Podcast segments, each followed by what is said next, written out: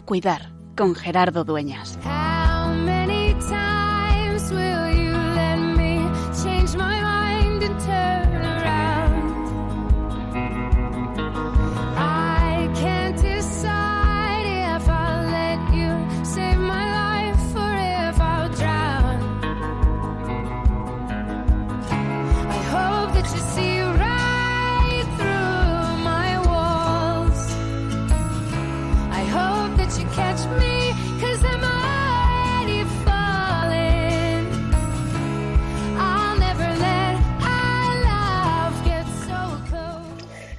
Estábamos deseando que llegara el 2021, todo el mundo quería que llegara y resulta que por lo menos aquí, por el centro de la península y ahora extendido hacia la zona de Aragón, hacia la zona de Cataluña, nos ha llegado una de estas borrascas llamada Filomena. Y esto se nota en todo, también en el mundo de la salud. De hecho, ahora mismo, ahora en directo, a las 8 y 5, te estoy hablando desde mi hospital, donde hemos estado, pues, casi, casi vueltos a confinar o medio incomunicados debido a la nieve, aquí en Madrid capital. Y eso ha hecho que muchas personas hayan tenido que dar lo mejor de sí, que cientos de personal de los hospitales, y de otros servicios esenciales hayan tenido que quedarse trabajando mucho más allá de lo que, les correspondía. Pero ha sido también una oportunidad de descubrir nuestra fragilidad, nuestra vulnerabilidad. Yo creo que leyendo la historia, porque tenemos la certeza profunda de que Dios siempre se manifiesta en ella, podemos reconocer que en este tiempo o en estos años 20 del siglo XXI, Dios nos está hablando de reconocer nuestra limitación, nuestra pequeñez, nuestra fragilidad y de que nos necesitamos cuidar los unos a los otros. El coronavirus, la vacuna, la pandemia, la distancia, todas las otras patologías y ahora también ese tenernos que cuidar de otra manera, distinta por este temporal que no se nos olvide nunca que es un regalo cada día que Dios nos hace y que podamos mirar la historia así.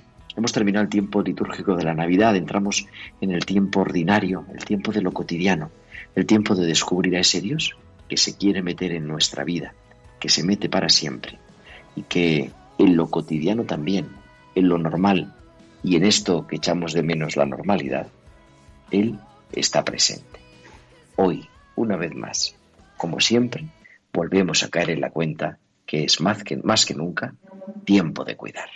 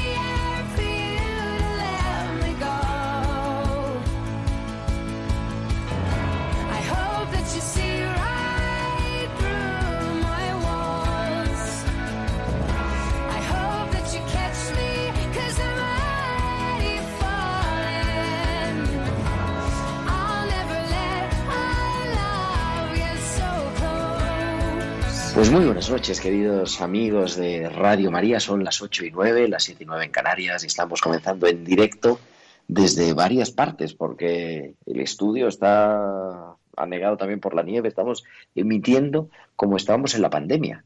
En la radio no hemos vuelto a las clases telemáticas como tantos niños en el ahora en, en, el temporal, por lo menos en Madrid, que se han suspendido las clases, pero hemos vuelto también a emitir desde casa y yo en concreto desde el hospital donde pues trabajo para que no sea esto de la pastoral de la salud solo una teoría, sino también un cuidar a aquel, aquellos a quienes sufren la enfermedad. Y haciendo que todo esto sea posible, que no sé si nos va a poder hablar en directo, pero si no la saludamos de todas maneras, está nuestra compañera técnica al otro lado de la línea, que es Mónica Martínez. Vamos a ver si podemos saludarla. Muy buenas noches, Mónica. Muy buenas noches, Gerardo. Creo que sí es posible saludarnos. Pues sí, sí, nos podemos saludar y todo en directo, porque es que estamos haciendo magia con tanta... como si estuviéramos en pleno temporal ahora, aunque ya no nieve, pero... Pero están las, consecuencias. Exactamente. Y bueno, y un equipo pues más grande detrás de esto que no se ve. Nos ayuda hoy la producción musical Eva Caro y en la producción, sobre todo, de este programa, Tibisay López, que preparando todo para poderos hablar. ¿De qué vamos a hablar hoy? ¿De qué vamos a dedicar este tiempo de cuidar? Edición número 113. ¡Qué barbaridad! 113 martes, de 8 a 9, de 7 a 8 en Canarias, hablando de la pastoral de la salud. Pues vamos a retomar un tema que dejamos antes de la Navidad, a mediados de diciembre, que es el tema de las adicciones. Y es que hay más cosas que la pandemia, hay más cosas que Filomena. Y el mundo de la adicción es un mundo que presenta un gran sufrimiento. Y hoy queremos acercarnos a, un instituto que trabaja en esto y que quiere dar pues, una mirada del tema de la adicción de todo tipo, adicción a sustancias, adicción a realidades, desde una clave humanista, que es la que está más en consonancia, no cabe duda, con el Evangelio de Jesús. Así que vamos a hablar con varias personas, varios expertos que han estudiado desde diferentes puntos de vista, desde el punto de vista de la medicina, desde el punto de vista de la filosofía, pero también de la pastoral, también de la farmacia, es el tema de las adicciones. Y como veremos, que no solamente nos escuchéis donde estéis, abrigados en casa o de viaje o donde os encontréis, sino que también os podáis comunicar con nosotros a través de vuestros comentarios en nuestro correo electrónico tiempo de cuidar arroba radiomaria.es, tiempo de cuidar arroba radiomaria.es y en nuestras redes sociales. En Facebook somos Radio María España y en Twitter arroba Radio María España. Y podéis publicar vuestros comentarios en Twitter con el hashtag almohadilla tiempo de cuidar. Y nos podéis enviar los mensajes, aunque no sé si los vamos a recibir hoy muy bien, pero bueno, los veremos y si no, la semana que viene los comentamos a nuestro WhatsApp del, de directo al 668-594-383. 668-594-383. Pues ya tenemos todo, todo preparado y vamos a viajar hasta Bilbao, porque ahí tenemos los hospitales con alma que cada semana y hoy también nos trae nuestra querida Baltisa.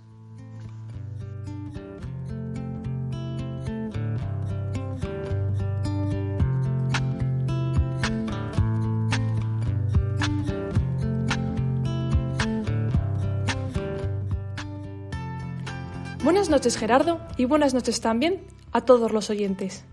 Ayuda a revivir. Los hospitales se reconocen por ser un terreno hostil donde hay mucha tristeza, desamparo, desolación, soledad y sobre todo la gran terrible palabra muerte.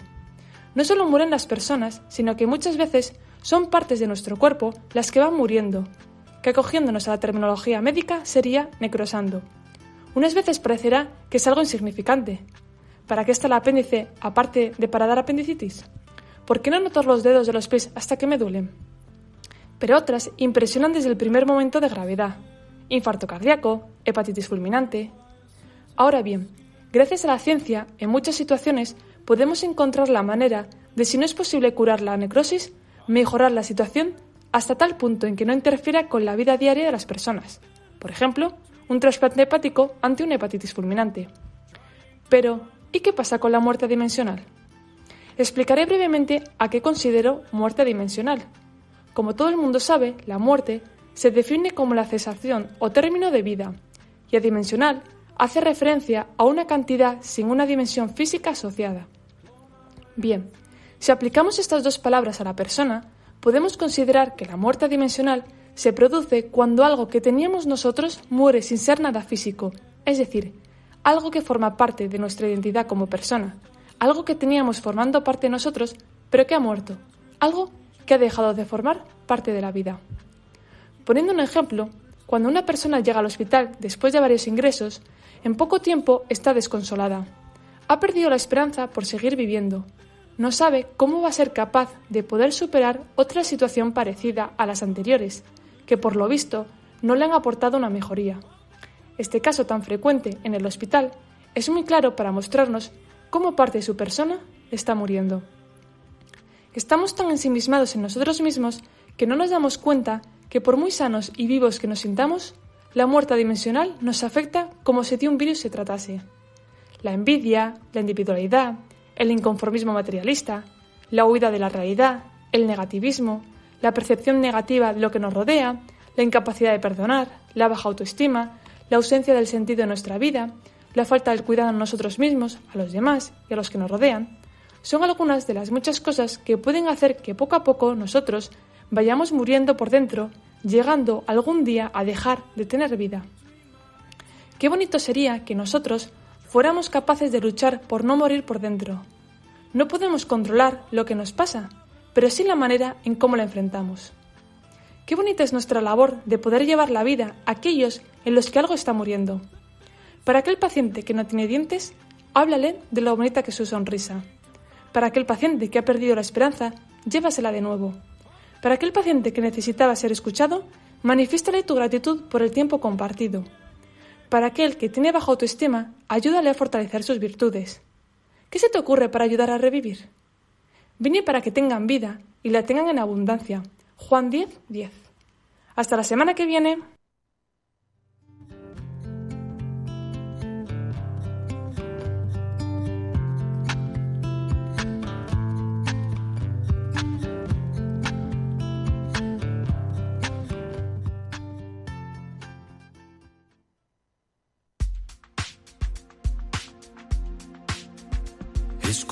Curioso y a la vez tan difícil de entender, pero ahora veo por encima de la bruma. No me preguntes por qué, pero el tiempo ya no es tiempo y la duda ya no es duda. Quiero sentir y recuperar el tiempo que perdí. Olvidarme de las cosas que no importan Voy a volver a saltar y a sonreír, a ser aquel niño que fui, ya nada estorba. Soy valiente y tengo fe, por corazón llevo un lazo que nos une recordando cada beso, cada abrazo. Soy valiente al perdonar a todo aquel que me ha herido y a entender lo que aprendí, reinterpretando el camino. Soy yo mismo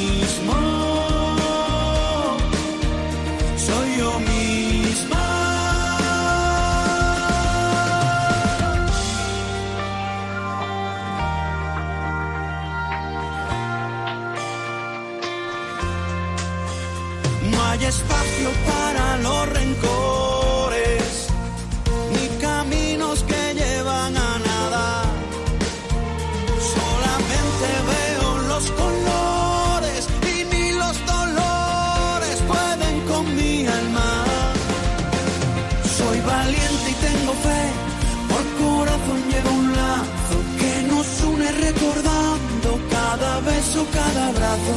Soy valiente al perdonar a todo aquel que me ha herido y a entender lo que aprendí, reinterpretando el camino. Soy yo mismo. Soy yo misma.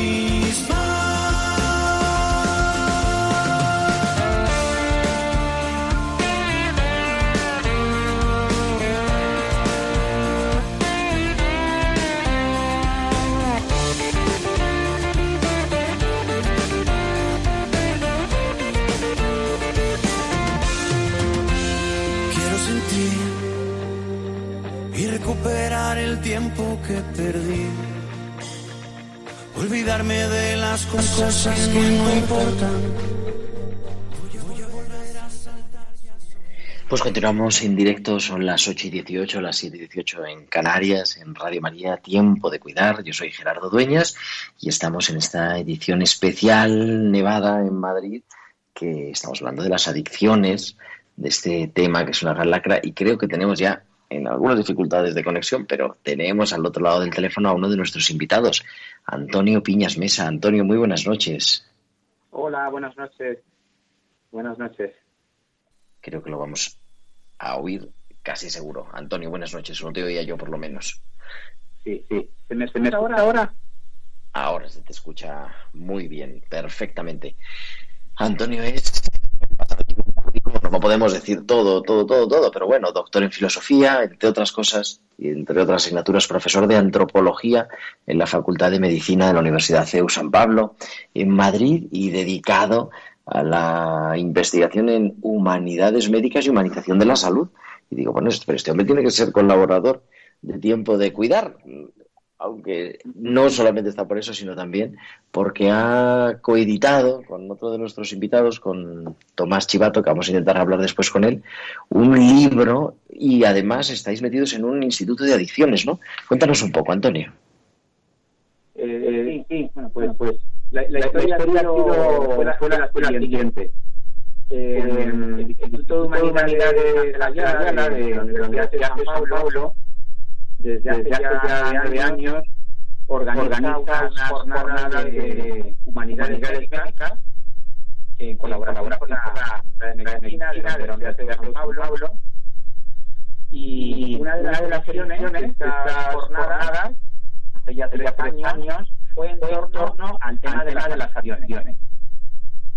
Eh, bueno, bueno, pues de esa, esa jornada, eh, las conferencias se se dedicaron y, el fruto de esa, jornada decir el libro, libro titulado Las acciones de ayer y hoy.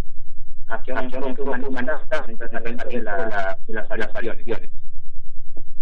Es un libro colectivo donde tienen eh, grandes, grandes especialistas en la materia y donde primero, se abordan pues, factores, factores biológicos, biológicos, también, también eh, cuestiones filosóficas en torno a las adicciones. Luego, Luego como no, en esa parte nos centramos en, en adicciones específicas, tanto adicciones de toda la vida, como pueda ser la, la adicción al alcohol, eh, pero también, también adicciones, adicciones a las tecnologías, Hoy en día nadie habla de la, de la transporte. Eh, luego una, una tercera parte en la que se abordan nuevas, nuevas terapias humanizadoras, terapias humanistas eh, eh, para, para, superar las, las, adicciones. Y por último, estamos, muy orgullosos con una, una parte del libro en la que, la que hemos dado una buena palabra a las, a las personas que son testimonios de personas que, han atravesado la, adicción al alcohol o adicciones a las tecnologías y como decía, Ortega para, para conocer un problema eh, lo mejor, es preguntar un día y los pacientes, los, amigos, las personas que han pasado por esa, por esa experiencia, nos cuentan su historia, primero, para, que para que podamos empatizar con, ellos, que no, siempre se han empatado con el y segundo, para, para que podamos comprender la, la dinámica de cómo se una, una avión y las, y las dificultades para salir de ella. Así que básicamente la, la, la, la, estructura y, el objetivo de, este, de este manuscrito, de, de esta obra colectiva. Sí, porque es una obra colectiva. Te decía, eh, yo ya llevo aquí, hacer 10 años trabajando en, en, un hospital especializado en salud mental y es verdad que una de las cosas, que hay, pues nadie está, nadie está en un hospital psiquiátrico por capricho, ¿no? Pero uno de los lugares donde yo he visto más sufrimiento precisamente es en los pacientes que padecen alguna adicción y que a veces además tiene un estigma especial, ¿no? Porque, bueno, cuando uno tiene una enfermedad física la cosa está clara, pero cuando uno tiene una adicción a lo que sea, y como, como nos estás diciendo, porque hay adicción a todo, el problema es más bien la estructura que a lo que uno es adicto, también se trata de una enfermedad. Y yo creo que es importante también eso, reconocerlo como sociedad, como familia, como amigos, ¿no? Efectivamente, sí. Es una de las cuestiones que abordamos en uno de los capítulos. Cómo, la, las, las adicciones se han, comprendido, hoy en día ya se reconoce como una enfermedad y no siempre así, así pues eh, se reconocía al adicto como un vicioso, como un problema moral. Bueno, bueno, puede haber, haber un abordaje ético, moral de las adicciones, pero ese enfoque eh, termina, termina dando un daño a, a, la, a, las personas que lo que tiene es una enfermedad, ¿no? Así es, tenemos a Tomás Chivato, el doctor Tomás Chivato, creo que lo tenemos ya en, también en la línea. Tomás, muy buenas noches. Muy, muy buenas noches. Y bienvenido a Te oímos bien, porque Antonio lo oímos con un poquito de eco, pero ahí estamos. Tomás es el decano de la Facultad de Medicina de la Universidad de San Pablo de Madrid, profesor de Historia de la Medicina, de Ética y además vicepresidente de Ciencia de la Academia Europea de Alergia, e Inmunología Clínica. Ahora hablamos de la inmunología, pero es colaborador ¿no? o editor con Antonio, entre los dos mano a mano son los que habéis hecho esta obra, que estaba un poco, nos ha contado un poquito Antonio, no sé si lo has podido escuchar a través de la radio, la estructura, pero que yo creo que va al fondo, ¿no? En, ese enfoque humanista. ¿Qué añade ese enfoque humanista al tema de las adicciones? A toda la medicina, pero al tema de las adicciones en concreto, que es el que nos ocupa. Bueno, pues la verdad, es que vivimos en un mundo muy acelerado. Todo el mundo quiere obtener premios en muy corto espacio de tiempo y con muy poco esfuerzo y obtener beneficios rápidos. Y esto lleva a diferentes adicciones, que es abordamos desde el punto de vista humanista en este libro. Y lo que, y lo que sí hemos visto cómo han aparecido nuevas adicciones, algunas, algunas que no existían en el pasado, pues, pues ahora, están, están extendiendo como una, una epidemia, ahora que estamos en tiempo de coronavirus. Porque empezando por, por los niños, siguiendo por los jóvenes, sin parar, parar llegar, llegar a los adultos. Es un problema que afecta a todas, todas las edades.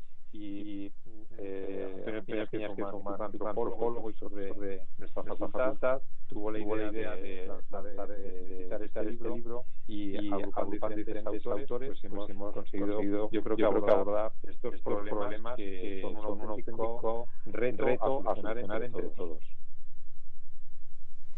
Decíamos, antiguamente, y lo estuvimos abordando antes de la Navidad con, un psiquiatra, colaborador también de Tiempo de Cuidar, la adicción a las sustancias parece que es lo que todos tenemos en la cabeza, pero es que en, vuestra obra, vamos, yo he tenido la ocasión nada más de, ver el índice, pero veo que, claro, la adicción al juego, la adicción a, los deportes que nos decía Agustín, la adicción al sexo, la adicción al deporte, mm, ¿Todo es susceptible de, generar adicción?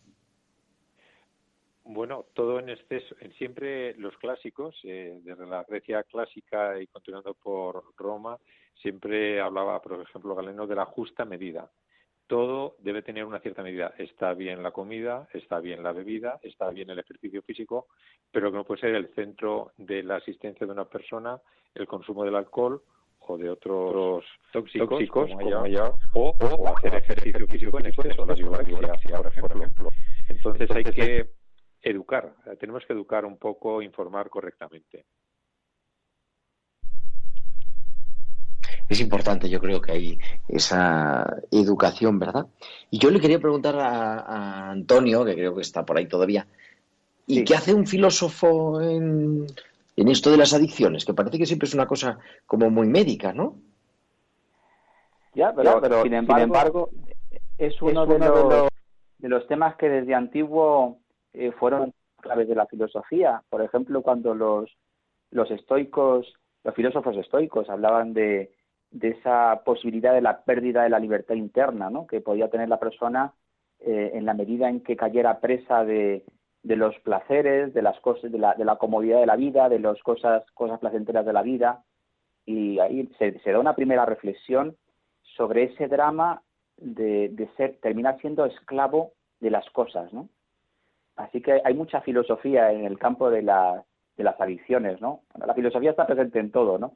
Pero sobre todo en este tema, pues hay un, un gran debate que tiene una, una dimensión filosófica que tiene una dimensión antropológica, el tema de la libertad. Las cosas están ahí, todo puede ser susceptible de generar una adicción. Pues depende de cómo la persona eh, ha sido educada, de sus valores, también de su temperamento, de cómo, de cómo la persona es capaz de ser dueña de, sí misma, eh, y luego ese factor de fragilidad. Se habla hoy de las vulnerabilidades, cada persona tiene una vulnerabilidad, y sin duda que no cualquiera cae presa de una adicción, sino sobre todo esas personas que tienen una vulnerabilidad del tipo que sea, que es la puerta de entrada eh, hacia ese laberinto que es la, adicción. Eh, en, las terapias de rehumanización se insiste mucho en, los programas de educación en valores, eh, porque cuando a la persona se le aportan valores, se le está aportando un trípode para, poder salir de, esa trama, de ese, enredo.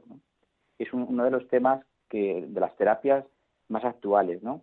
El aportar valores para eh, ayudar a la persona a no volver a, recaer, porque eh, salir de la adicción puede ser relativamente fácil, pero todavía más fácil volver a recaer si la persona no ha sanado esa vulnerabilidad que es la que, la que le hace volver a caer una y otra vez en, en, ese, en esa adicción. Sí, yo creo que es fundamental, decías, la filosofía está presente en todo y es verdad. Y yo quiero felicitarle, vamos, humildemente, ¿no? Pero me parece que es clave que en una facultad de medicina haya mm, algo de antropología, una asignatura de antropología. Y eso hay que felicitar al decano, hay que felicitar al profesor de antropología, a la universidad, ¿no? Porque si no, ¿a quién estamos ayudando si no es a las personas? Yo creo que como médico, Tomás, eh, estás de acuerdo también, ¿no? En este nos falta esa dimensión, saber quién es, ¿no? El hombre al que ayudamos. Por supuesto, la, verdad, es que, para mí es esencial que los alumnos, que son los futuros médicos que van a tratarnos, que van a comunicarse con nosotros, tengan esa visión humanista del paciente. Ahora se habla mucho de medicina basada en la evidencia, medicina basada en la efectividad, y estamos intentando em, que nuestros alumnos tengan esa visión de la medicina basada en la afectividad de una medicina centrada realmente en el paciente. Igual que hemos evolucionado en la docencia, ya el foco no está puesto en el profesor, el foco de la real y productiva docencia ha de estar en el alumno, también en la relación médico-paciente tenemos que centrarnos mucho más en el paciente. Y ahí tenemos esta asignatura fundamental de antropología que nos ha llevado a realizar diferentes actividades centradas en el humanismo. Seminarios de ciencia y humanismo, jornadas de antropología, congresos de bioética, porque consideramos que las nuevas generaciones necesitan auténticas brújulas, auténticas guías para mm, ser no solo, eh, y no es un juego de palabras, buenos médicos, sino también médicos buenos. Y no es un juego de palabras. Y igual lo estamos haciendo con todas las carreras de la facultad, con odontología, psicología, fisioterapia, enfermería. Son profesionales sanitarios que tienen que eh, saber eh, que están tratando con personas que tienen miedo, que están solos, que tienen no saben cómo evoluciona su enfermedad y por tanto necesitan ser muy muy bien eh, cuidados porque no siempre podemos curar. Eh, a veces solamente podemos aliviar en otros casos solo consolar. Y por desgracia en este caso de la pandemia que nos ocupa a todo el mundo pues a veces solamente acompañar. Y en eso se incluye en el cuidar, no solo en el curar. Y gracias a grandes profesores como Antonio Piñas del Instituto de Humanidades, pues eh, estamos mejorando esa brújula en nuestros futuros profesionales, que además desde un punto de vista egoísta son los que nos van a tratar en el futuro. Efectivamente, aunque nada más sea por eso. Os emplaza que un día, a ver si esta pandemia alguna vez nos deja podernos ver en el estudio, nos podamos encontrar, porque yo creo que estamos soñando, ¿verdad?, con, desde ese mundo de la pastoral de la salud, con la clave de la humanización, y, tenemos todos que remar en la misma dirección. Querido doctor Antonio Chivato, decano de la Chivato, decano de la Facultad de Medicina de la Universidad CEU San Pablo, y muchas más cosas, querido doctor Antonio Piñas, profesor de antropología. Muchísimas gracias y, gracias también por vuestro libro, por vuestro tiempo y por colaborar con nosotros en tiempo de cuidar. Pues gracias muchas a gracias vosotros por contar con enhorabuena. nosotros. Es la primera vez que participo en Radio María, pero la verdad es que lleváis a cabo una misión realmente humanizadora en este mundo tan tecnificado y tan acelerado. Enhorabuena por esta emisora. Gracias. Pues no será la última, no será la última, te llamaremos pronto.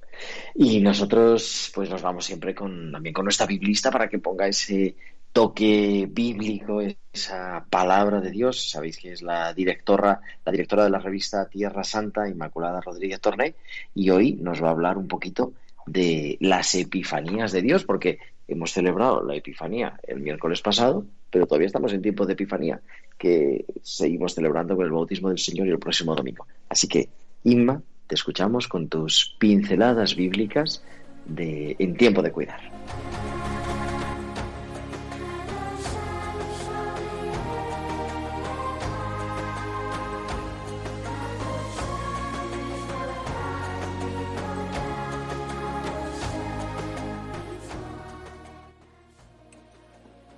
Buenas tardes Gerardo y buenas tardes queridos amigos. Como sabemos, ayer se celebró la fiesta del bautismo del Señor con la que concluyen las celebraciones de Navidad. Y por si alguno eh, no lo sabe, voy a explicar brevemente por qué en Tierra Santa tenemos tres fechas para la Navidad. La Iglesia Ortodoxa griega ha adoptado el calendario gregoriano en todo el mundo, ¿no? Y por tanto la Navidad se celebra como nosotros el 25 de diciembre, igual que la Iglesia Católica. Pero el patriarcado ortodoxo griego de Jerusalén sigue el calendario juliano y por lo tanto celebra la Navidad junto con las otras iglesias ortodoxas que son la copta, la siria y la etíope, y la etíope el 7 de enero. Y algo similar ocurre con la iglesia armenia. Mientras que la iglesia armenia en todo el mundo celebra la Navidad el 6 de enero, el patriarcado de Jerusalén lo celebra el 19 de enero, en concomitancia con el calendario juliano y coincidiendo con el bautismo de Jesús. Resumiendo, en Tierra Santa se festejan tres celebraciones navideñas, el 25 de diciembre, el 7 de enero y el 19 de enero. Y vamos al puntito filológico de hoy. En el bautismo, así como en la venida de los magos y en la boda de Caná, celebramos lo que llamamos la Epifanía de Dios. Epifanía es una palabra griega compuesta del verbo fano, que significa aparecer, y la preposición epi, sobre. Es decir, la aparición o revelación de Dios sobre la tierra. De nuevo, similar a lo que ocurre en, Navidad, bueno, no es igual, ¿no? Pero de nuevo tenemos a Dios que se abaja para acercarse a nosotros y decirnos y mostrarnos cómo es y cómo es un Dios con nosotros. Claro que desde que Jesús ascendió al cielo y vino el Espíritu Santo, ahí nos toca a los cristianos ese ser epifanía o manifestación de Dios para los demás. Y ahí cabría preguntarnos los cristianos, ¿somos Dios cercano, humano? ¿Somos Dios compasivo, perdonador, misericordioso? Nuestra tarea, la nuestra ahora, es abrir los cielos, como ocurre en el pasaje del bautismo, y creernos también nosotros, hijos amados, en el Hijo amado, como le llama el Padre a Jesús. Y después de creérnoslo, decirles a los demás de parte de Dios, tú eres mi Hijo amado. Pues ala, ahí va la pincelada. A ser epifanía o epifanía, que es lo mismo. Así que buenas tardes amigos y hasta la semana que viene.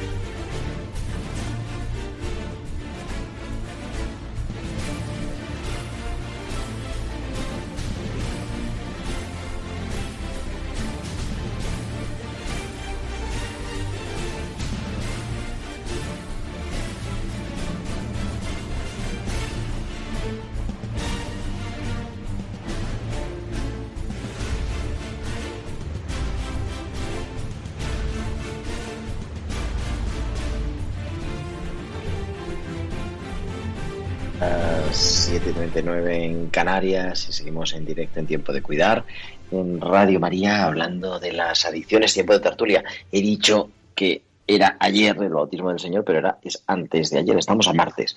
La verdad que el estar aquí metidos en el hospital tantos días con tanta nieve nos tiene un poco ya estamos perdiendo la noción casi casi casi del tiempo, pero bueno, ha sido un error y que conste. Hoy es martes 12 de enero, estamos en directo a las 8:40 haciendo radio en directo, radio también eh, siempre con las dificultades técnicas de, de la nevada en Madrid, pero llevándolo adelante. Y tenemos a dos invitados que nos acompañan en la tertulia de hoy, que son dos especialistas en adicciones. Me parece que ya los podemos escuchar. Luis Fernando Alguacil y José Ignacio Urquijo. Luis Fernando, muy buenas noches. Y José Ignacio debe estar por ahí. También, buenas noches. Buenas, buenas noches, Gerardo. Luis Fernando es catedrático de farmacología de la Universidad de San Pablo y director del Instituto de Estudio de las Adicciones. O sea que, vamos, que algo tiene que saber eh, del mundo de las adicciones. Eh, nos han hablado un poquitín porque eh, los, nuestros, los que hemos, las personas que hemos entrevistado están también vinculados, ¿verdad?, a este instituto. Pero, ¿de qué se trata este instituto, Luis Fernando? pues no le escuchamos. Yo he perdido la, la escucha, pero creo que sí tenemos a José Ignacio. ¿Nos, escuchas, José Ignacio? Sí. Sí, sí, te escucho. Es que hemos perdido a Luis Fernando y con estos líos de que a mí el retorno me llega con un poquito de retraso, pues no sabemos. José Ignacio Urquijo es sociólogo, es diácono, creo, de la diócesis de Badajoz, Mérida Badajoz, ¿puede ser? De, Coria, Coria, Coria, Coria, Cáceres. Coria Cáceres, madre mía. He tirado la moneda al aire y ha salido mal la cosa. Sabía que era Extremadura. Y miembro del equipo de pastoral, profesor también de la Universidad de San Pablo. Eh, yo creo que es importante, ¿no? También el mundo de la pastoral, el acompañamiento pastoral a todo el que sufre la adicción, porque decimos, es algo que genera fuerte sufrimiento, José Ignacio. Pues sí, la, verdad es que eh, hay una adicción bastante fuerte eh, que llega, bueno, ludopatía, a grandes grupos en, en España. Eh, sobre todo, uno de los factores o que incide más es el juego online, que es sobre el que hablo en, en el capítulo del libro que han coordinado y editado Tomás y Antonio. No sé si se me está escuchando.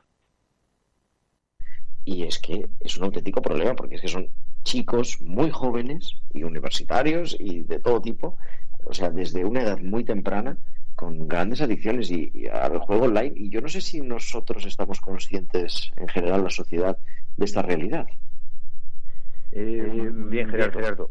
Yo, yo, creo, que cada, vez, en, los últimos tres, cuatro años se es más y más consciente y ha sido precisamente la presión eh, popular de asociaciones de vecinos, de grupos eh, muy diversos sociales que han hecho y han posibilitado que se empiece de verdad a hacer una ley de restricción o una ley más bien de ordenamiento del juego a través de, de Internet, eh, que se ha aprobado, me parece que este año, ¿verdad? porque la, la realidad es que según encuestas de, de, FAZ y de Reina Sofía, Instituto Reina Sofía y de Estudes, eh, hay aproximadamente un 18,6% de jóvenes con 14 años menores que ya han jugado en algún momento eh, a juegos de apuestas y de azar online o en, o en, las casas de juego que también es online. Esto estamos hablando de 500.000 chavales que en algún momento han jugado. No significa que jueguen de manera habitual, pero los jóvenes de 18 a 24 años eh, están jugando de manera habitual eh, mucho, muchísimo. Hay dos grandes grupos sociales que entran en el riesgo de la ludopatía. Los jóvenes, por un lado, y luego los grupos sociales que tienen una eh, economía muy precarizada eh, y sobre todo dentro de estos grupos sociales, aunque no solo ellos, el, el conjunto de los inmigrantes. Los inmigrantes también, y quizá buscando, porque siempre hay una búsqueda de algo, ¿no? Pero meterse en un camino en el que, que no lo podemos subestimar, yo creo. O sea, es una auténtica adicción, es lo que nos viene a decir también en este estudio que has hecho, ¿no? Es que, es, una, es una, adicción eh, que, que, que, que, les viene de alguna manera con una pulsión muy fuerte por jugar. Y además es una adicción que aparte de, de poderte llevar de hacer otras, otro tipo de actividades, evidentemente merma su economía, está claro, está clarísimo. Y son grupos con poco poder adquisitivo, tanto los que están en con economías muy precarias como incluso los jóvenes que tampoco tienen un dinero excesivo para poder jugar, dándose casos, todos lo sabemos, pues de, de, pérdida de grandes cantidades y, y de tener la vida destrozada. Y es que en el juego online hay una facilidad y una inmediatez de acceso individual y grupal muy fuerte y muy fácil. Eh, además hay una cantidad impresionante de salones de juego o casas de juego, como lo quieras llamar en España, que hay tres mil y pico, tres mil quinientos siete eh, salones de juego, aparte que desde allí se juega online, pero luego tú tienes tu casa, tu móvil, tu, tu tableta, tu PC para, tu portátil para, para también acceder en cualquier momento, ¿verdad? Y no solo eso, en las grandes ciudades es tremendo el problema porque hay en Madrid hay más de 400 salones de juego, muchos de ellos, 35, a menos de 100 metros de colegios, pero es que luego el resto de esos 400 salones o casas de juego están todos más o menos a, menos de 500 metros de colegios, institutos, etcétera, etcétera. Son salones que todo el mundo que ha paseado por cualquiera de las grandes calles de Madrid los ve muy atractivos con unas grandes pantallas en color, estímulos visuales, auditivos, donde los jóvenes que han normalizado el juego como un instrumento o como un, lugar de ocio perfectamente aceptable y que piensan que no que no les pasa nada, pues eh, que además ha sustituido a, otras formas de ocio, entran muchas veces grupalmente y otras individualmente y pueden caer y de hecho muchos caen en esta adicción hacer si eh, detectamos en algún momento cercano, en alguien cercano, ¿no? Una persona, un hijo, un nieto o alguien que nos está escuchando también, esta adicción? ¿Cuál? Así, hombre, no lo podemos solucionar por la radio, pero ¿qué les dirías a nuestros oyentes? ¿Qué hacer al detectar esta posible adicción? Pues, pues primero, primero hablar con, con la persona, con el familiar, con el amigo, eh, no sirve, eh, en principio no parece que pueda servir de mucho, pero sí, porque es un primer acercamiento, hacerlo con delicadeza y con cuidado, nunca, nunca de malos modos o con imposiciones. Y luego poner, intentar acercarle a esa persona a manos de un profesional, de un profesional de, la salud, tanto física como y, psicológica, ¿verdad? Porque también además hay asociaciones de exudópatas, hay bastantes, hay muchos grupos que están tratando estas estas eh, adicciones y esta, en este caso la ludopatía y poniéndose en contacto se puede salir está eso está claro ¿eh? y hay que hacerlo siempre desde el cariño desde la atención desde lo que acabábamos de oír de hacernos nosotros epifanía epifanía eh, Dios es amor por nosotros es como debemos eh, llevar esta cuestión siempre que nos acerquemos a alguna persona sea, aunque son muy cercana, imagínate a un hijo, no puede, ¡Ah, se acabó! No, no, no, no, no. Las cosas hablando, con cuidado, con cariño y guiándole hacia estos grupos, estas personas y estas herramientas eh, que, que, puedan eh, ayudar a vencer esa adicción. Creo que hemos recuperado a Luis Fernando Alguacil. Luis Fernando, buenas noches otra vez. A ver si te podemos escuchar ahora un poquito más. Luis Fernando es eh, de farmacología y ha dedicado más su estudio a, la neurobiología de las adicciones. ¿Qué es esto de la neurobiología?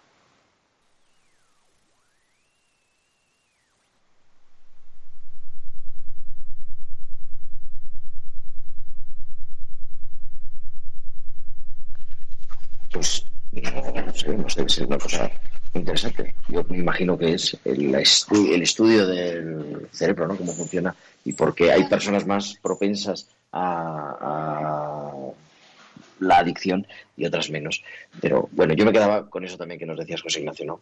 Acercarnos con cariños del amor y también en sentido cristiano, pues ver que es que una persona enferma, en la persona enferma también reconocemos la auténtica presencia de Cristo, que no siempre es fácil en el tema de las adicciones reconocerlo sí, evidentemente, evidentemente eh, nunca es fácil eh, ayudar en estos casos de adicciones, igual que en otros muchos otras muchas adicciones. Y la del juego online hoy día eh, es, es una adicción que va increciendo. ¿eh? Eh, hay unos el, el, juego online se está pese a las cortapisas que la, de la última ley que ya había legales, cada año va aumentando más y más. El, el juego ha movido en el 2018 en España 32.625 millones de euros. Es una barbaridad, de los cuales son las loterías de apuestas del Estado 11.000 millones y pico, y el resto son 20.000 20.000 y pico millones de euros que han gastado además casi 300 millones en publicidad. Una publicidad desaforada, abusiva, utilizando influencers, utilizando famosos eh, eh, televisivos, muy asociado al mundo deportivo, eh, no solo el fútbol, pero también el fútbol, que a los jóvenes atrae mucho. Entonces es complicado y siempre hay que ir a las personas que lo están sufriendo con, con el cariño, pero también con una mano amiga tendida, pero también firme de la diócesis de Coria Cáceres. Muchísimas gracias y también gracias a Luis Fernando Alguacil, aunque hemos tenido problemas de comunicación, pero bueno, el próximo día será. y mucho ánimo trabajando en, la universidad. Soy Luis ah, Fernando, te, saludamos, tenemos un minuto porque se nos acaba el programa. Perdón. Pues, pues, lo, siento mucho, pero hemos tenido, una, urgencia en nuestro edificio y he tenido que salir corriendo. Madre mía, bueno, esperemos que no sea, no sea nada, ¿no? Pues no, es nada grave, todo se puede solucionar. todo, todo solucionado, sí. Bueno, no se nos acaba el programa, pero te emplazo para que otro día podamos hablar más tranquilamente y que no haya problemas en el edificio. Pero bueno, ven ustedes, amigos, que esto así es el directo. Pues sí, pues así, así es el directo. Lo siento, muchísimo, Pues muchísimas gracias a los dos y las 8.52, las 7.52 en Canarias. Continuamos en Tiempo de Cuidar.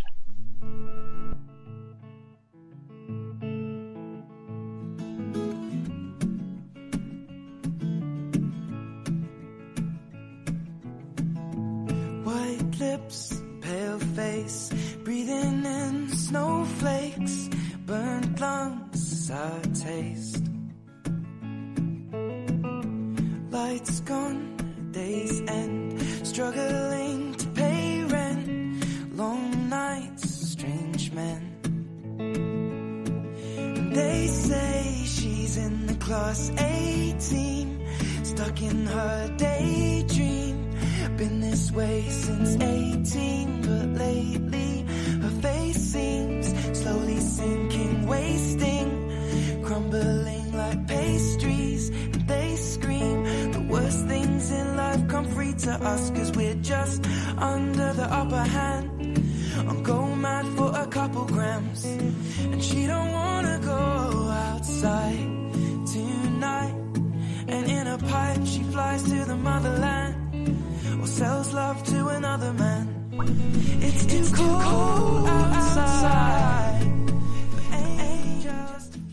Decía yo hace un rato cuando hablábamos en estas entrevistas tan accidentadas con, pues bueno, la verdad, fruto también de Filomena, eh, que las historias o de las historias más graves de mayor sufrimiento que me ha tocado acompañar aquí, de donde estoy emitiendo en este hospital, han sido las historias de adicciones, adicciones al alcohol, adicciones a drogas, pero no nos cansamos de, repetir ¿no? esas nuevas formas de adicción.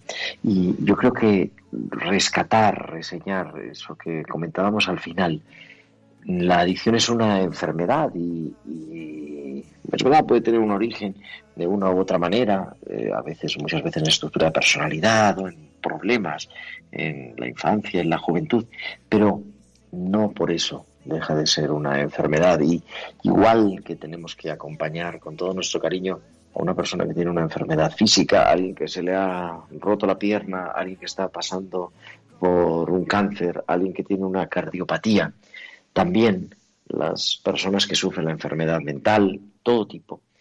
Pero en este caso estamos hablando de esa patología que son las adicciones. Necesitan también nuestra comprensión, nuestro cariño y tratarlos y descubrir en el trato con ellos la presencia real de ese Jesús que dice, estuve enfermo y venisteis a verme. Y por eso queremos recordarnos que sigue siendo tiempo de cuidar. Como decía al principio del programa, estamos en el eh, tiempo ya de lo cotidiano, en el tiempo de lo ordinario, pero es que es el ordinario de nuestra vida y estamos deseando además todos ¿no? que vuelva esta santa normalidad, pero es el ordinario de la vida donde tenemos que descubrir nuestra forma de cuidar. Yo le quiero agradecer de manera especialísima nuestra técnica Mónica Martínez. No ha sido fácil el llevar a cabo, pero bueno, hemos conseguido esta hora de directo con una calidad razonablemente buena, yo creo. Y nos despedimos porque volveremos el próximo martes, que será ya 19 de enero del año del Señor 2021. 19 de enero, señores. Nosotros estaremos aquí a las 8 de la tarde, las 7 en Canarias, como siempre, para recordarnos que es tiempo de cuidar. Hasta entonces, un abrazo de vuestro amigo el diácono Gerardo Dueñas.